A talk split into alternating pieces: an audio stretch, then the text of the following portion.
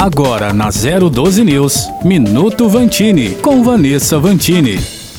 É ser um medalhista olímpico? Imagine voltar para casa carregando no peito uma medalha que te coloque entre os melhores do mundo. Bom, no Brasil talvez não seja tão motivador assim. Nem todos os atletas olímpicos recebem o reconhecimento que merecem e muito menos as oportunidades necessárias para continuar trilhando uma carreira de sucesso no esporte. Um exemplo típico e triste. Rosângela Santos, velocista, bronze no revezamento em Pequim em 2008. Hoje, por falta de recursos para conseguir treinar, recorreu às corridas de transporte por aplicativo para ter uma renda extra. A rotina é intensa: dois períodos de treino pela manhã, musculação e depois mais quatro horas rodando pelas ruas do Rio de Janeiro como motorista. O que ela vem se perguntando é se ainda vale a pena ser atleta no país está cansada e acha que não vai mais conseguir se preparar para mais um desafio até Paris. As preocupações de um atleta de alta performance, ainda mais olímpico, não deveriam ser essas. O foco principal deveria ser o treinamento, superar o melhor tempo, cuidar do condicionamento físico, estar pronto para a próxima competição. Mas até como uma inversão de sentidos, a nossa velocista campeã parece correr atrás de um sonho cada vez mais distante, como se para ela e não para as adversárias, a linha de chegada fosse mais difícil de ser superada. Um país que não valoriza o esporte não valoriza a saúde, não dá valor à sua própria gente. Vanessa Vantini para 012 News.